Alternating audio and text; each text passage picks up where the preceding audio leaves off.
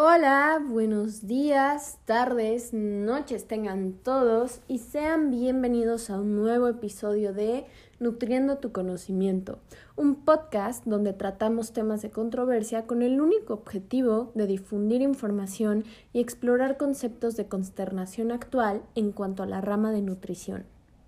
El tema que trataremos hoy es sin duda muy interesante la problemática que este tópico representa ha ido ganando fuerza y se ha ido difundiendo cada vez más y más dentro de las sociedades modernas.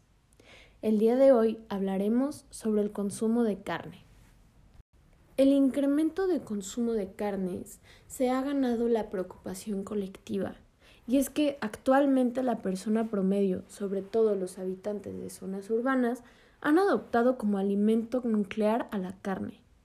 Sin embargo, se ha visto que su consumo en exceso está relacionado con impactos negativos sobre la salud y de nuestro medio ambiente.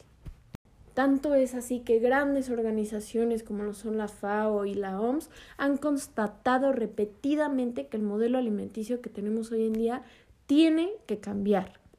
La industria cárnica no ha sido únicamente relacionado con el incremento de casos de cáncer, obesidad, asmas, probabilidades a infartos, obstrucción arterial, etcétera, etcétera, etcétera, sino que también se ha señalado a la producción de alimentos animales como principal contaminante de nuestro medio ambiente.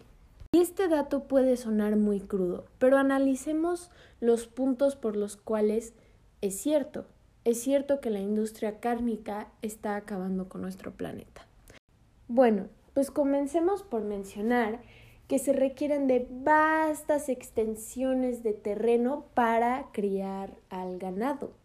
Esto causa deforestación y pérdida de la biodiversidad.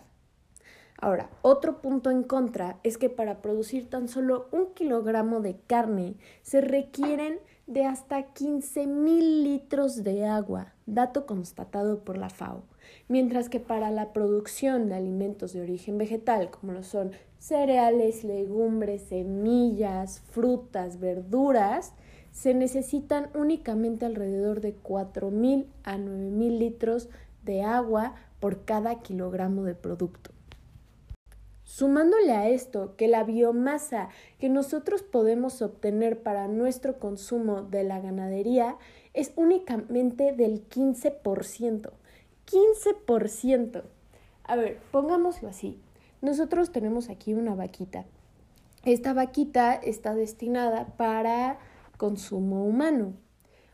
Tan solo el 15% de esta vaquita va a poder ser aprovechada como alimento. Entonces, ya se hizo todo el relajo de contaminación para la producción de este producto cárnico para que solo se aproveche el 15% del animal. Suena muy feo, pero es cierto. Otra cruda realidad es que nuestra población mundial va en crecimiento. Cada vez somos más en este planeta y para el 2050 se estima que vamos a ser 10 billones de habitantes en la Tierra.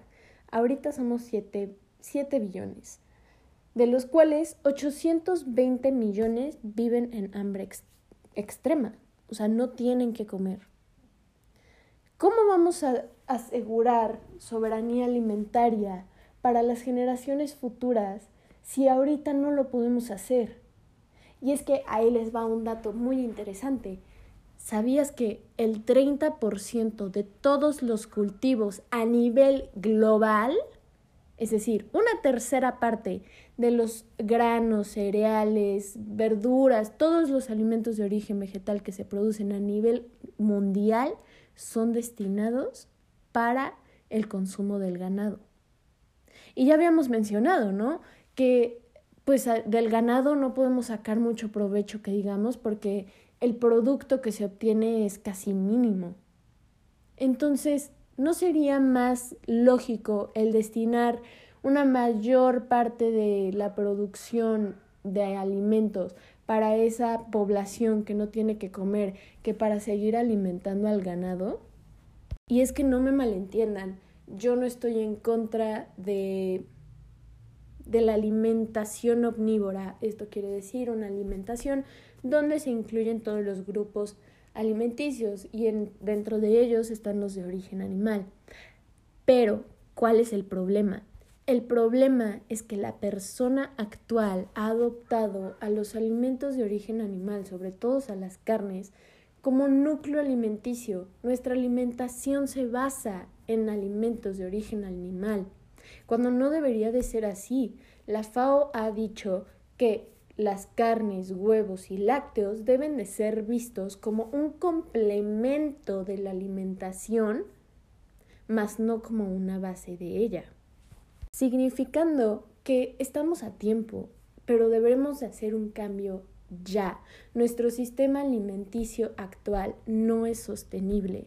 Y pues obviamente nosotros como consumidores, si seguimos comiendo y comiendo y comiendo y demandando más y más y más carne, la industria lo que va a hacer es producir. A la industria no le importa el impacto en la salud que se tiene, no le importa el impacto en el medio ambiente, no le importa que tal vez para 2050 ya no tengamos los recursos suficientes para alimentar a la población que va a haber, porque desde ahora no, los, no es que no los haya, sino que están mal repartidos. En nuestras manos está el poder de cambio y como les digo, no es estar en contra de una dieta omnívora. Esto significa una dieta donde precisamente se incluyen alimentos de origen animal, sino que en vez de excluir o eliminar por completo a las carnes, lácteos, huevos, lo que sea, que hay gente que lo hace y también es completamente respetable, pero para los que no, simplemente es disminuir es disminuir nuestro consumo.